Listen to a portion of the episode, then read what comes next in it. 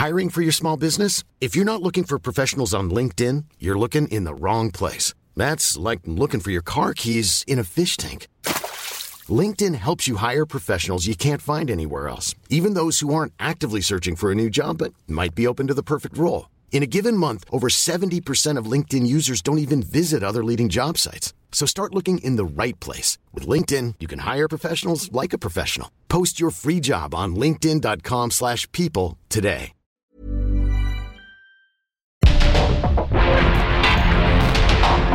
Porque el mundo actual no se entendería sin la economía, las finanzas y los negocios. Acompaña a Mario Maldonado, el columnista de negocios más joven y objetivo del periodismo financiero en su programa. Bitácora de negocios. ¿Qué tal? ¿Cómo están? Muy buenos días. Bienvenidos a Bitácora de negocios. Yo soy Mario Maldonado. Qué gusto me da saludarlos a todos y a todas ustedes por haber eh, este miércoles, este miércoles 10 de enero del 2024 Estamos transmitiendo en vivo aquí en la cabina del Heraldo Radio. Gracias por acompañarnos desde las 6 que arrancamos la barra informativa de esta estación del 98.5 de FM aquí en la capital del país y en el resto de la República Mexicana. Nos escuchamos también en Guadalajara. Un saludo a La Perla Tapatía, a Jalisco. Nos escuchan por la 100.3 de FM, a Monterrey. Allá nos escuchamos por la 99.7 y en el resto de la República Mexicana, en Acapulco, en el Istmo, La Laguna, Oaxaca, Tampico, Tlaxcala, Puebla, Tuxtla Gutiérrez, Tepic, Chilpancingo, Yucatán y en cualquier parte del mundo en, en la radio por internet, en cualquiera de las plataformas de radio por internet o en la página del heraldo de México.com.mx está el streaming, el video de la cabina del Heraldo Radio. Así que muchas gracias a todos y a todos y también a quienes escuchan el podcast de Bitácora de Negocios a cualquier hora del día, en cualquier momento. Muchísimas, muchísimas gracias de verdad por sus comentarios, por acompañarnos y por madrugar, quienes sí madrugan con nosotros. Eh, de verdad lo, lo agradecemos y les mandamos siempre un saludo, un abrazo y arrancando siempre las mañanas y el año eh, aunque ya estamos a 10 de enero, pero bueno, vamos a entrarle ahora sí a los temas, a la información, antes un poquito de música, como todas las mañanas, estamos escuchando a Madonna, se llama American Life esta canción. Vamos a estar escuchando canciones esta semana, o hemos estado escuchando canciones de artistas que van a presentarse en México este 2024, y es el caso de la reina del pop que va a presentarse el 24 de abril en el Palacio de los Deportes, aquí en la Ciudad de México. Madonna en el Palacio de los Deportes. Pero si llena el Estadio Azteca, ¿no? ¿O no? ¿O ya no? El Foro Sol por lo menos sí, ¿no? Pero bueno. Ah, bueno, si el Azteca lo van a regresar arreglando. Pero bueno, el Foro Sol también. Uy, bueno, ahí sí no sabía que van a estar arreglando el Foro Sol por esos por esas fechas. Pero bueno, pues eh, como sea, siempre eh, creo que es garantía eh, ir a ver o a escuchar a Madonna o ustedes tendrán su, mejor opinión. Pero bueno, vamos a escuchar hoy esta y otras canciones de Madonna. Porque esta, pues como que, oye, Madonna, no entramos en, en el verdadero mood eh, de la reina del pop. Eh, del, pero bueno, es de las más actuales, ciertamente. Esta es de su noveno álbum de estudio que se lanzó. ah, no, no, pues es del 2003. ¿Qué pasó, Chucho? Tampoco. No es de las más actuales. Bueno, en fin, Madonna, Madonna, vamos a escuchar a la reina del pop este miércoles y vamos a entrarle a los temas importantes, a la información, vaya que hay mucho de qué hablar. Además de lo que sucedió ayer en Ecuador, esta crisis carcelaria de seguridad, de narcotráfico, que llegó a niveles insospechados. Y mire que es preocupante para México porque el narcotráfico mexicano, los cárteles de la droga, están presentes en Ecuador como en muchas partes del mundo y de Latinoamérica en particular. Y lo que sucedió es una pues un mal augurio para la estabilidad de la región latinoamericana, para gobiernos de países latinoamericanos cercanos a México, hermanos de México, eh, y, que, y que, bueno, pues lanzan, imagínense esa señal donde llegan los criminales a un programa de televisión en vivo con armas largas eh, encañonando a los conductores, a los periodistas y, y, pidiéndoles que envíen mensajes al presidente de Ecuador. En fin, no, un, desastre terrible de gobernabilidad y de inseguridad, de crisis completamente. Se, se, activó ya un estado de alerta allá en, en el Ecuador, en Ecuador para pues eh, tratar de solucionar esta crisis, este conflicto armado interno eh, que bueno, pues qué cosa, ¿eh? qué cosa lo que sucedió.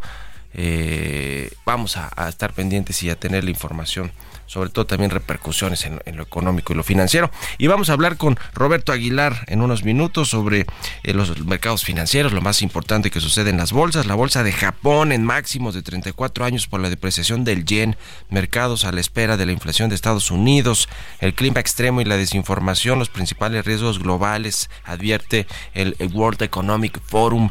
Y la inflación de diciembre refuerza la apuesta de inicio de baja de tasas de Banco de México en marzo. Vamos a entrar en esos temas, vamos a hablar con Ramón de la Rosa de Actimber sobre la inflación precisamente, cómo se arrolla el año completo 2023 y diciembre, que está en 4.66, está altita la inflación, la verdad es que eh, las verduras, el precio de algunos productos básicos están al alza. Y vamos a ver si efectivamente, como vamos a hablar con Roberto Aguilar, eh, pues se refuerza esta apuesta de inicio de, baja de tasas hacia marzo. Vamos a platicar con Stephanie Enaro, experta en temas de geopolítica, eh, eh, de, temas internacionales, precisamente sobre esta declaración del conflicto armado interno por parte del presidente de Ecuador y la acción militar que pues se, se, inició luego de todas estas crisis que pues eh, digamos que tiene su origen en la fuga de uno de los principales líderes eh, criminales eh, de Ecuador llamado Fito. Y bueno, generó todo un motín en, cárceles, en fin, todo un tema que vamos a platicar con usted, con Stephanie Enaro, y vamos a retomar la entrevista con Eunice Rendón que nos quedó pendiente ayer sobre lo el tema migratorio y los efectos económicos y políticos y sociales que tiene esta crisis que ha venido a más, ¿eh? cada vez eh, a más. Y hablaremos sobre Tesla, que comenzará la construcción de su Gigafactory en Nuevo León en el primer trimestre del 2024, según dijo Samuel García, quien también anunció, por cierto, ayer al precandidato, destapó al precandidato de Movimiento Ciudadano para la Presidencia de la República, Jorge Álvarez Maínez. Vamos a entrar a estos y otros temas hoy aquí en Bitácora de Negocios. Quédense con nosotros de aquí hasta las 7. Vámonos al resumen de las noticias más importantes para comenzar este día con Jesús Espinosa.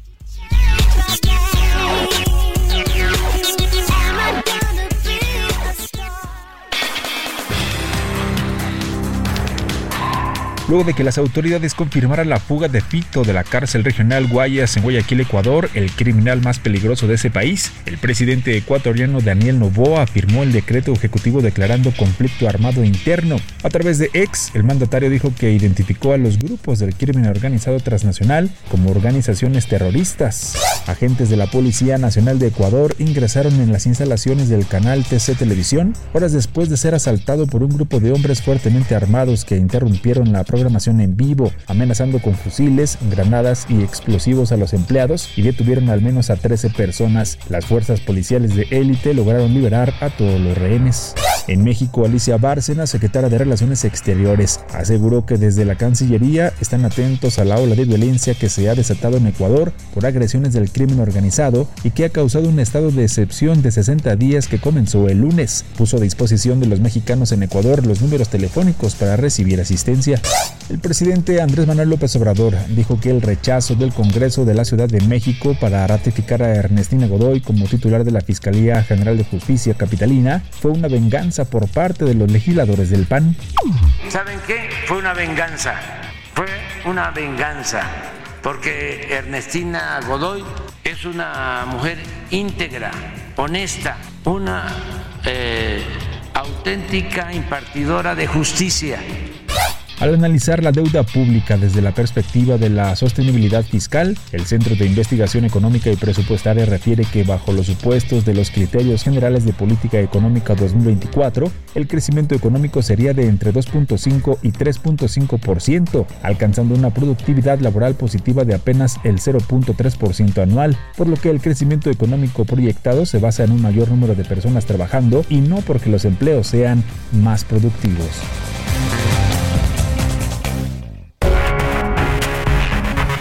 Editorial.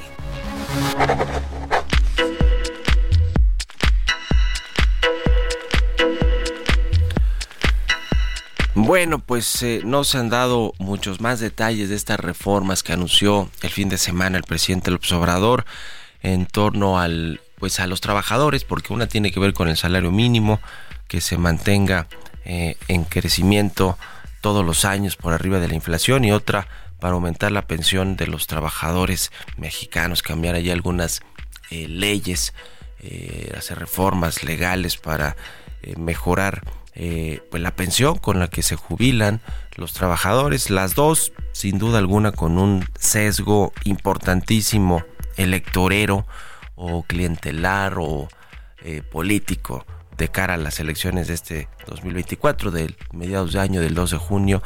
Interesante la apuesta del presidente López Obrador, que pues ha dicho que quiere el carro completo en este en estas elecciones del 2024, que es pues la presidencia de la República, obviamente, eh, la mayoría calificada en la Cámara de Diputados y en el Senado para poder sacar reformas constitucionales y en una de esas pues también la mayoría o las nueve gubernaturas que van a ponerse en juego, además de muchos otros cargos populares, en total son cerca de 20 mil cargos populares, pero eh, pues hay ya muchos analistas, especialistas hablando de estos temas de, de la reforma, sobre todo la de pensiones, porque cuando se habla de pensiones habla de las 74 eh, millones de cuentas individuales que tienen los trabajadores mexicanos, de los 5.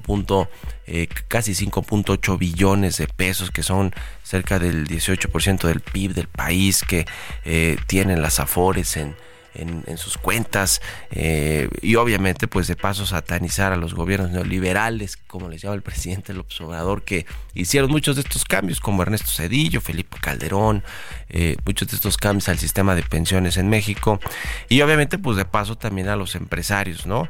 Para que se ajusten y den mejores condiciones laborales. Todo esto, por cierto, también en el contexto de la reforma para reducir la jornada semanal de 48 40 horas que va a retomar su negociación en esta última parte de la legislatura actual, ¿eh? el último periodo de sesiones del Congreso de la Unión.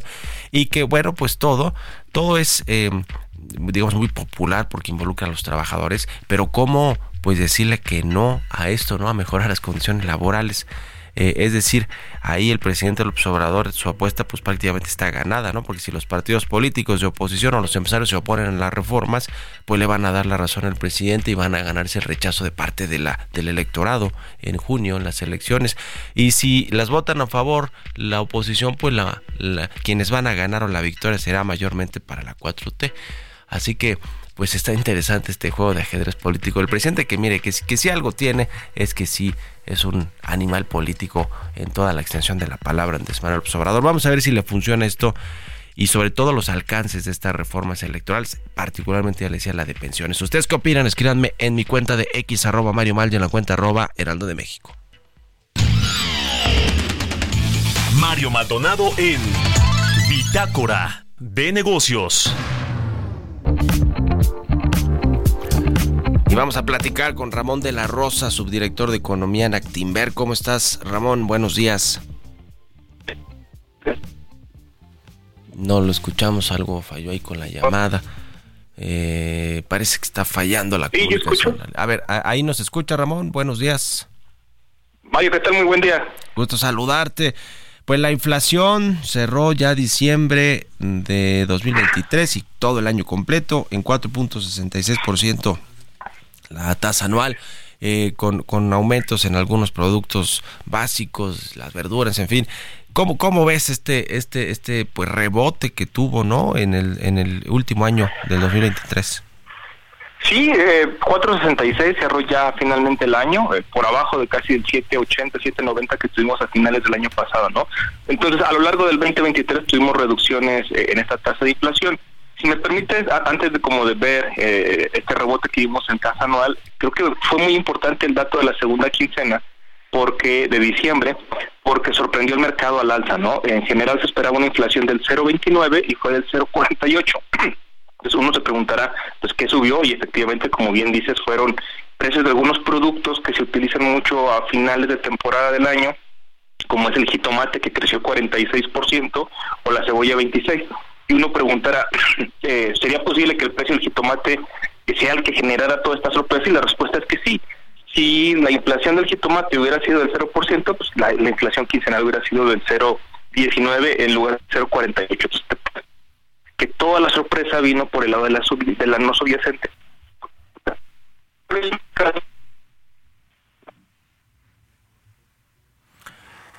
Se cortó la llamada, hay problemas con la línea telefónica. Eh, vamos a ver si lo retomamos en brevísimo a eh, Ramón de la Rosa de Actimber que, que nos decía que efectivamente el jitomate pues es interesante, ¿no? Que es muy utilizado en estas eh, comidas de fin de año, eh, de Navidad y que pues eh, la demanda cuando aumenta obviamente pues suben los precios de este producto y pues se disparó este junto con otros productos básicos alimentos verduras y fue lo que terminó generando este rebote en el mes de diciembre en la última quincena del año que la inflación anual está, se ubicó en 4.66 ya te recuperamos Ramón a ver si ahí te escuchamos bien. Nos decías Sí, Mario, ¿qué tal? Eh, te decía que gran parte de la sorpresa fue el precio del jitomate, ¿no? Y de algunos productos muy específicos. La buena noticia es que la inflación subyacente, que recordemos es esta que, que buscan más los bancos centrales, donde tienen más influencia, continuó disminuyendo desde el 5.30 hacia el 5.1. Eh, de hecho, sorprendió a la baja al mercado esta inflación subyacente porque tuvimos caídas más fuertes a las esperadas en los precios de boletos de avión.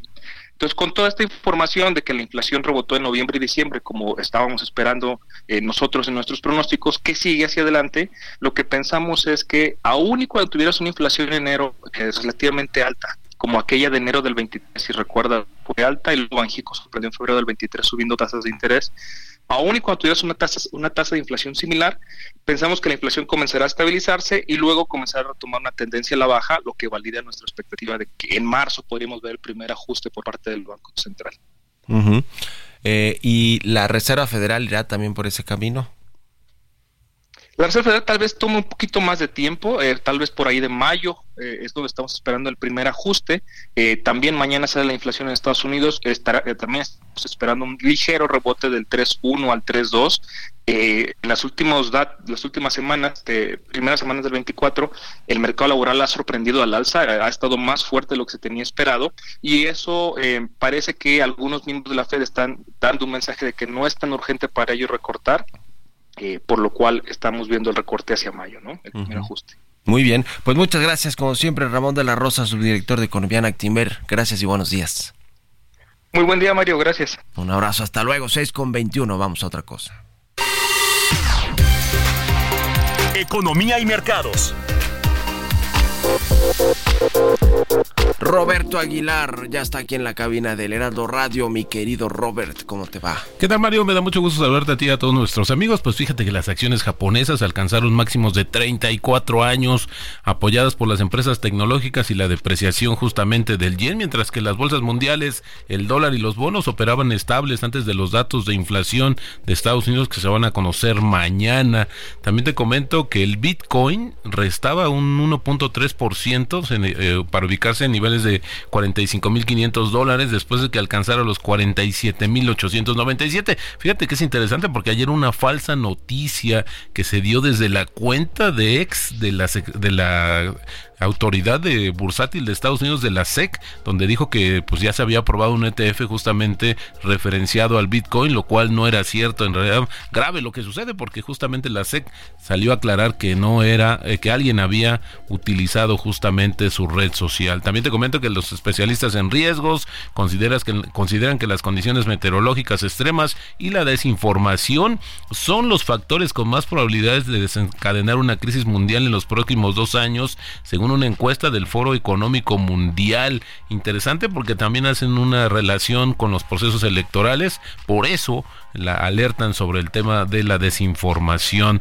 También te comento que la Organización Internacional del Trabajo espera que la tasa de desempleo mundial suba al 5.2% este año, que sobre todo por el aumento del desempleo en las economías avanzadas. Sin embargo, sería un incremento pues básicamente lateral con más de cerca de 2 millones de desempleados, es decir, que pasaría de 5.1 a 5.2% justamente este año. También te comento que el petróleo avanzaba por segundo día consecutivo, después de que un informe de la industria mostrara una reducción mayor a la esperada de los inventarios de crudo en Estados Unidos, pero sigue también el tema geopolítico afectando al precio del petróleo y también muy pendiente a los mercados. El tipo de cambio, Mario, cotizando en esos momentos en 16.96 se nos regresó momentáneamente a los niveles de 17 pesos, pero con esto tenemos pues prácticamente está tablas el tipo de cambio en estos 10 primeros días del 2024 y sí, fíjate que hubo varios, eh, por lo menos eh, Barclays y, Bank of America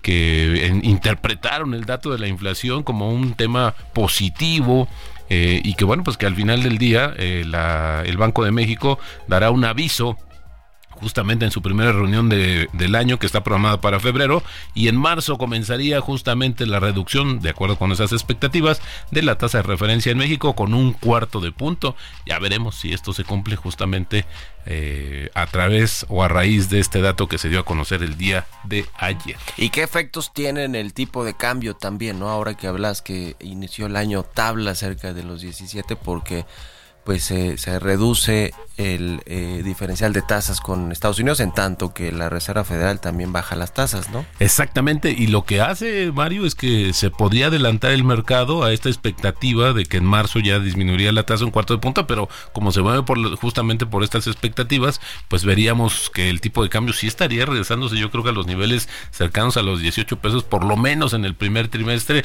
ya que se asimile justamente la tendencia de baja de las tasas en México. Muy bien, gracias Roberto Aguilar, nos vemos al ratito al contrario, Mario. Muy buenos días. Buenos días, si gana Roberto Aguilar en su cuenta de X, Roberto AH. Vámonos a la pausa, regresamos.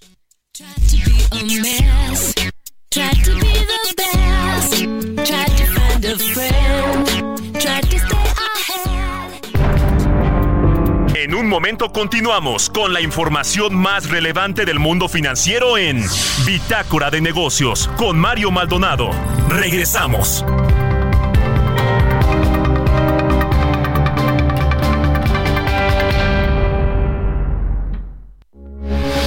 Radio, con la H que sí suena y ahora también se escucha.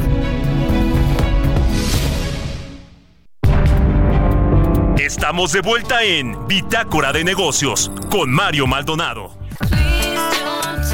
Ya estamos de regreso aquí en Bitácora de Negocios. Son las 6 de la mañana con 31 minutos, tiempo del centro de México. Y regresamos con un poquito de música antes de con la información en esta segunda mitad del programa. Ya le decía, estamos escuchando esta semana canciones de artistas que van a presentarse en México este 2024 y es el caso de Madonna, la reina del pop que va a venir a la capital del país el 20 de abril a presentarse en el Palacio de los Deportes. Y ahora estamos escuchando esta canción que se llama Don't Tell Me de Madonna. Vámonos con esto al segundo resumen de noticias con Jesús Espinosa.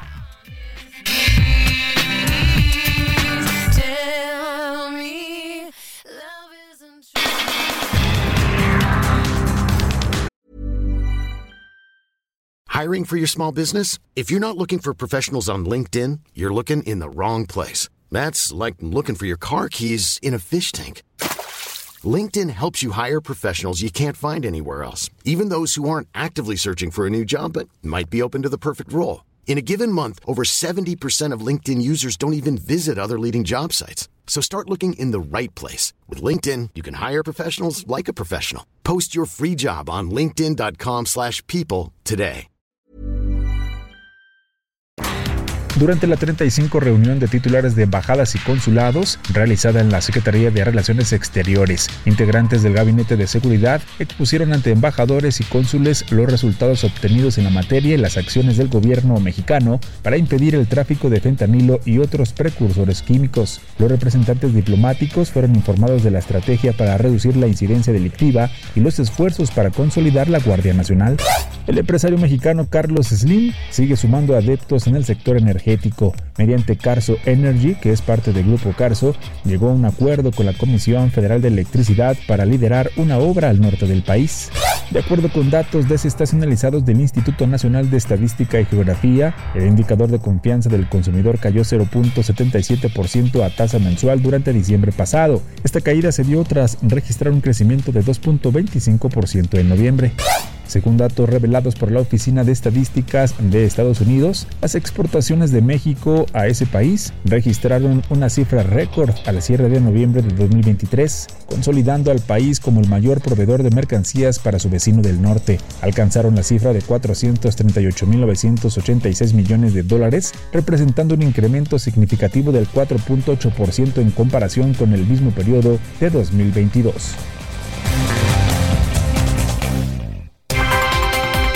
Entrevista.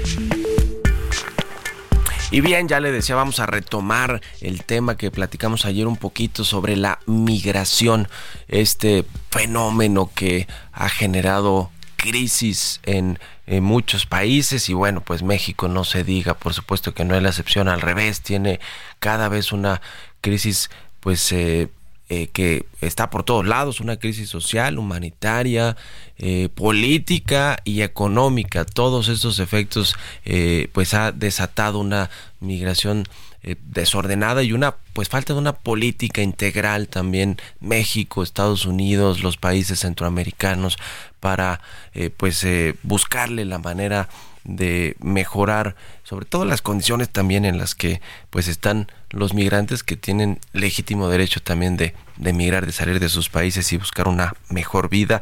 Eh, y, bueno, pues todo eso se inscribe también en el contexto de las recientes reuniones de alto nivel entre funcionarios del gobierno mexicano, el propio presidente el Obrador y funcionarios de Estados Unidos, pues para buscarle una eh, forma de resolver el problema de la migración.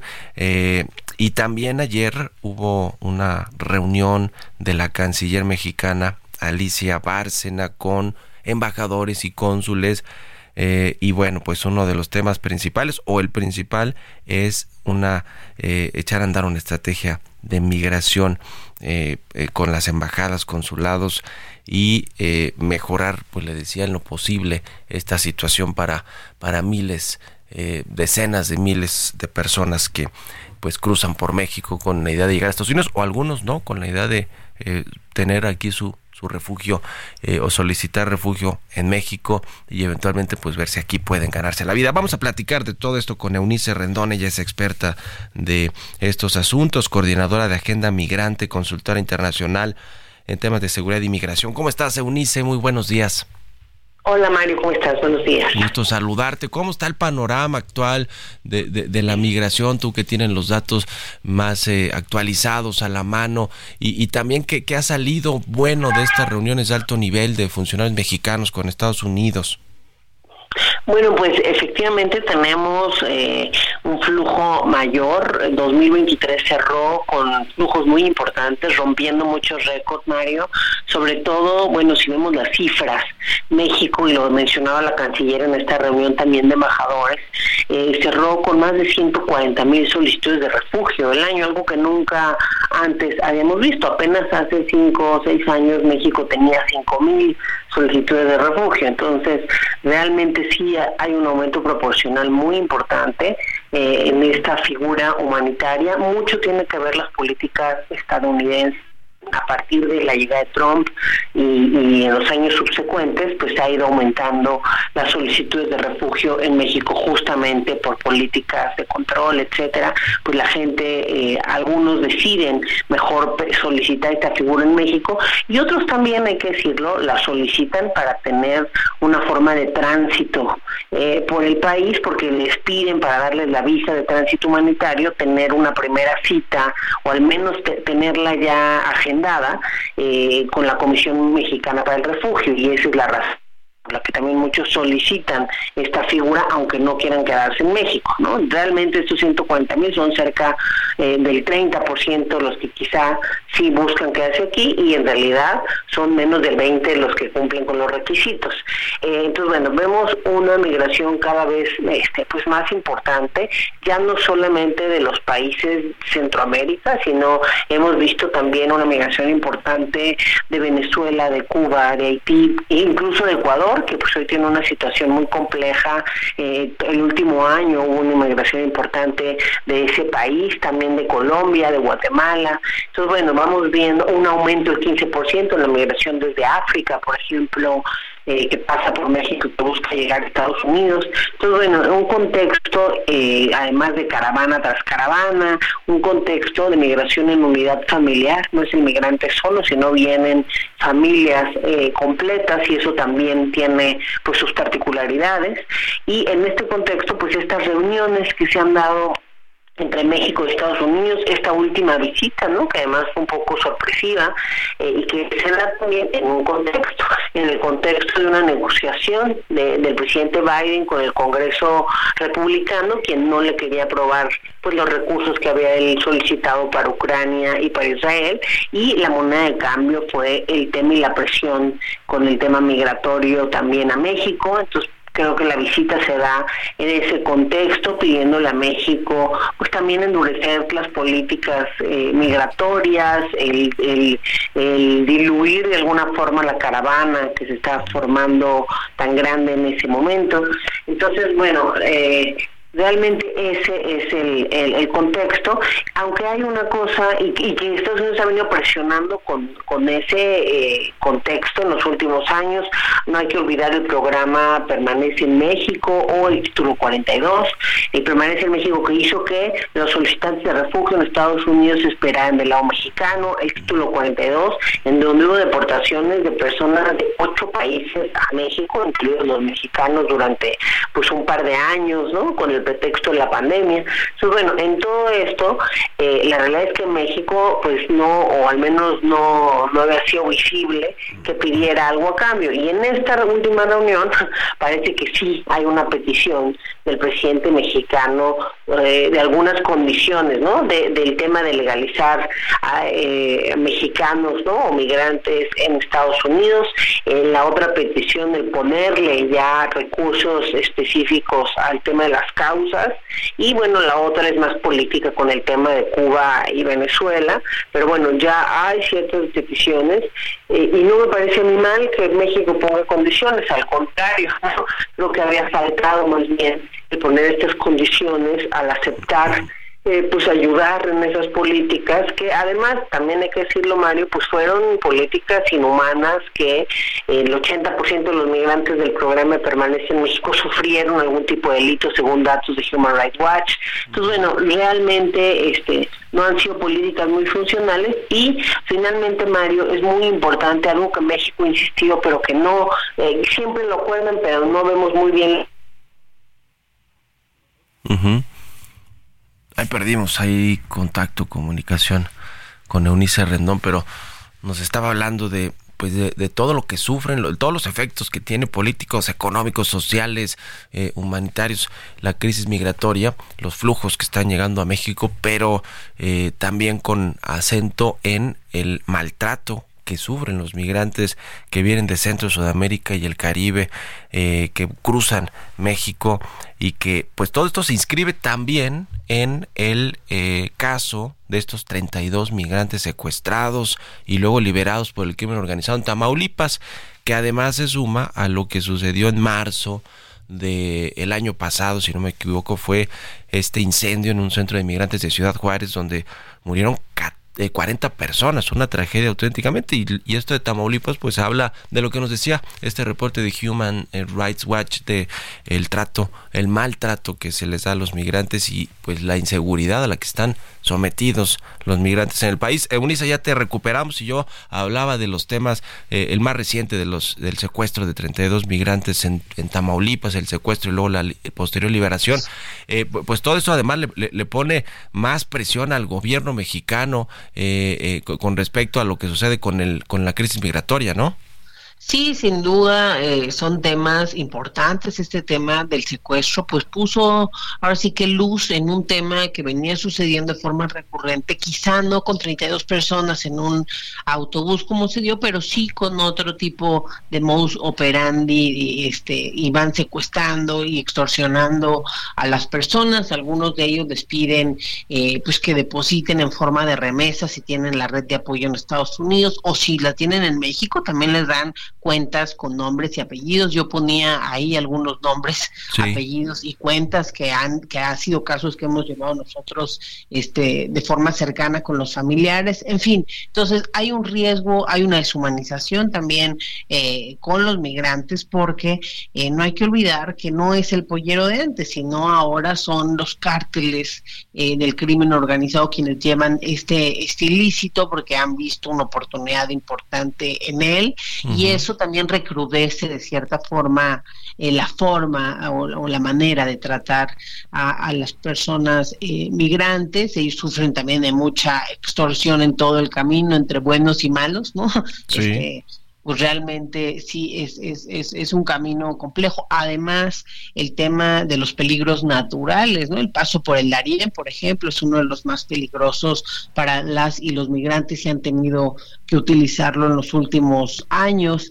Entonces, todo esto eh, creo que hace que, eh, pues también en la relación bilateral, lo decíamos, y es algo que México ha dicho mucho, pues se amplíen las vías legales de la migración. Y creo que es el tema que más se tiene que trabajar, el que está más pendiente y en el que a veces Estados Unidos pues no, no pareciera ponerle tantas ganas y creo que es importante, igual México. Es decir, que hagamos un modelo de integración que sea seguro, que sea ordenado, que sea humano y que sea productivo. Yo creo que esa es la verdadera vía de integración y que puede, pues ahora sí que alivianar un poco esta, esta crisis. Hay una necesidad de mano de obra en el sector privado en México y en Estados Unidos, pero es importante, pues ahora sí que hacer un plan para esa incorporación laboral. Hay que trabajar con los bancos porque muchas veces no quieren abrir cuentas a los migrantes. Hay que trabajar con las empresas, hay que trabajar con el SAT, en fin, con diferentes instancias. Nosotros tenemos un grupo de trabajo con todas estas instancias eh, desde Agenda Migrante y bueno, ahí hemos ido pues diseñando este modelo, también está la Cancillería con esta área de movilidad, eso también es importante. Creo que la llegada de Alicia Bárcenas también ha metido eh, un cambio, ha imprimido y se ve ese cambio desde la Cancillería, ah, puso una Dirección General de Movilidad Humana y bueno, eh, hay justo a partir de su llegada es que ahora sí hay una petición también a Estados Unidos de algo a cambio, ¿no? De, lo que nos piden y también pues eh, algunas reuniones interesantes como la que se dio en su momento en Tapachula eh, con los mandatarios de otros países. Aquí lo importante, Mario, creo que es el seguimiento de esas reuniones y acuerdos, ¿no? Que sepamos realmente esos grupos de trabajo, cómo se van a dar, cuáles son ya los compromisos ulteriores, porque finalmente sabemos cosas muy genéricas. Ya, y de pronóstico reservado también lo que suceda si regresa Donald Trump a la Casa Blanca en noviembre en las elecciones. Ya lo estaremos viendo y platicando. Eh, querida Eunice Rendón, muchas gracias como siempre y muy buenos días. Muchas gracias a ti, hasta luego. Un abrazo, que estés muy bien. 6 con 46 minutos, vamos con las historias empresariales. Historias empresariales. Oiga, y le decía de Tesla que eh, va a arrancar pues supuestamente la construcción de su Gigafactory en, en Nuevo León en el primer trimestre de este año, según lo anunció el gobernador de Nuevo León, Samuel García. Nos platica del tema Giovanna Torres.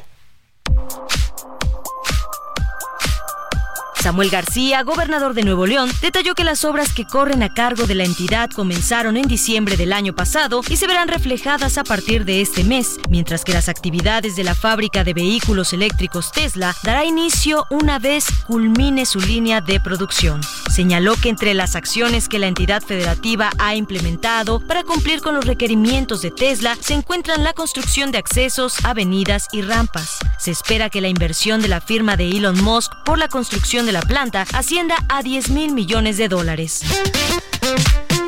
Para la primera fase se prevén 4.500 millones de dólares, además de que algunos posibles proveedores de la compañía también llegarían al Estado. El mandatario estatal descartó que la construcción de la planta de Tesla en la entidad se vaya a ver afectada por temas electorales, ya que la firma estadounidense no se guía por estos temas. El 2 de junio de este año se llevará a cabo las elecciones presidenciales de México. En Nuevo León se disputarán 51 presidencias municipales, entre ellas la de Santa Catarina, diputaciones y regidurías. Para Bitácora de Negocios, Giovanna Torres.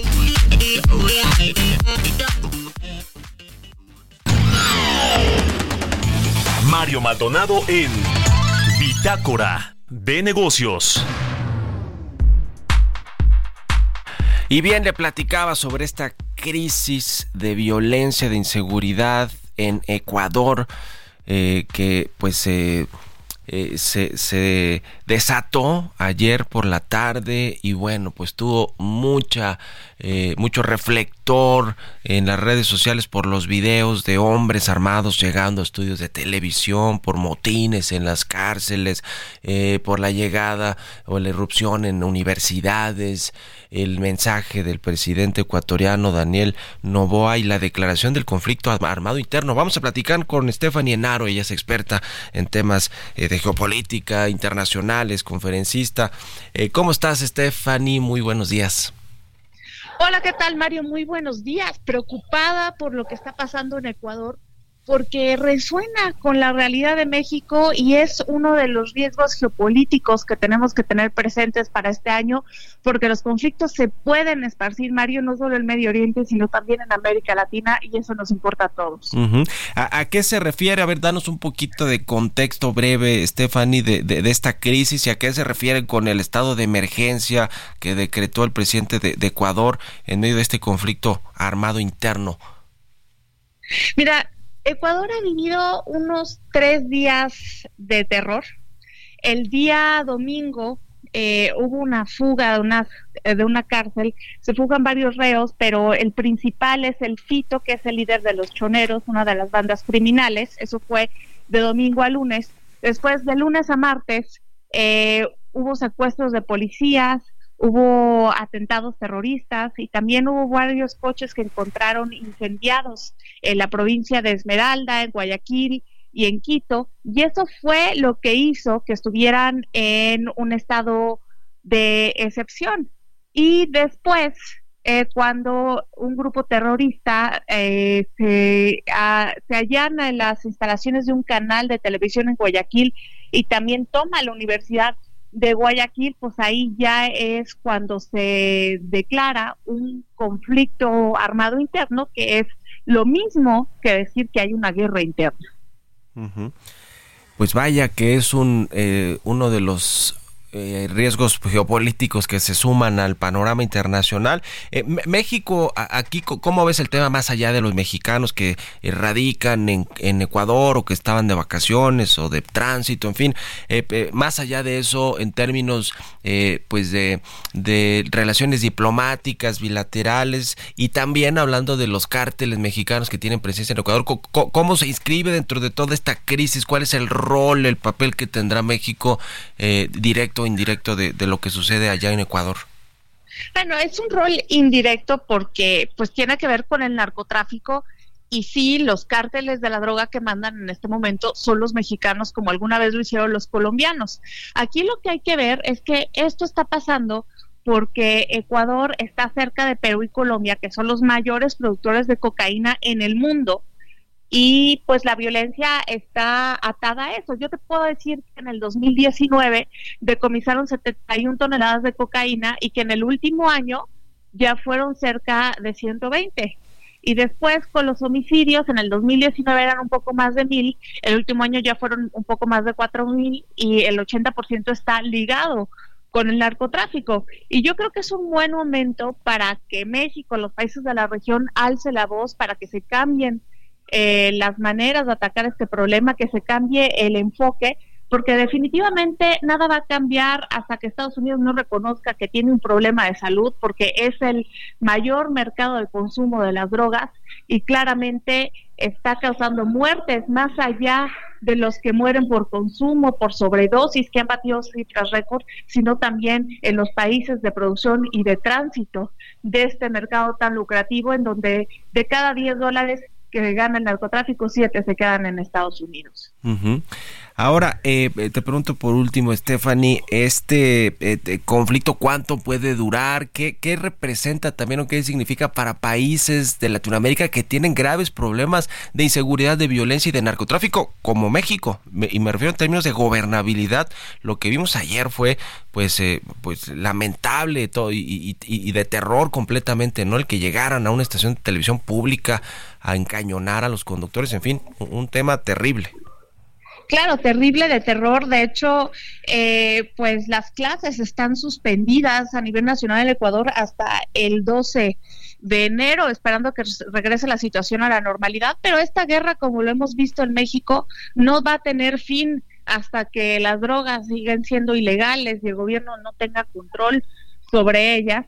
Y por eso es importante eh, notar, Mario, que llevamos décadas hablando de lo mismo y que es necesario eh, cambiar de enfoque y que también hay que ver todo lo que pasa con la economía de las drogas, porque es un mercado sumamente lucrativo y aquí en México ya es el quinto empleador, entonces realmente lo que pasa en Ecuador no nos es ajeno, yo creo que esa línea ya la rebasamos desde hace mucho pues qué, qué triste, qué lamentable y bueno, seguiremos muy pendientes de, cómo se desenvuelva eh, o desarrolle eh, en las próximas horas y días este conflicto armado interno en Ecuador y, esta declaración de emergencia por parte de su presidente Daniel Novoa. Muchas gracias Stephanie como siempre por haber eh, ayudado, ayudarnos a entender todo este conflicto y muy buenos días. A ti, Mario, muy buenos días. Les comparto mi cuenta de Twitter, arroba Estefanía Naro, Estefanía con S, Naro con H, donde estaré compartiendo más información referente a este tema. Muy buenos días. Ahí está, a seguirte porque siempre pones información muy, muy relevante y, explicativa sobre estos eh, asuntos internacionales. Bueno, nos despedimos con esto. Muchas gracias a todos y a todas ustedes por habernos acompañado este miércoles aquí en Bitácora de Negocios. Se quedan en estas frecuencias del Heraldo Radio con Sergio Sarmiento y Lupita Juárez. Nosotros nos vamos a la televisión, al canal 8 de la televisión abierta, las noticias de la mañana y nos escuchamos aquí mañana tempranito a las 6. Muy buenos días. Esto fue Bitácora de Negocios con Mario Maldonado.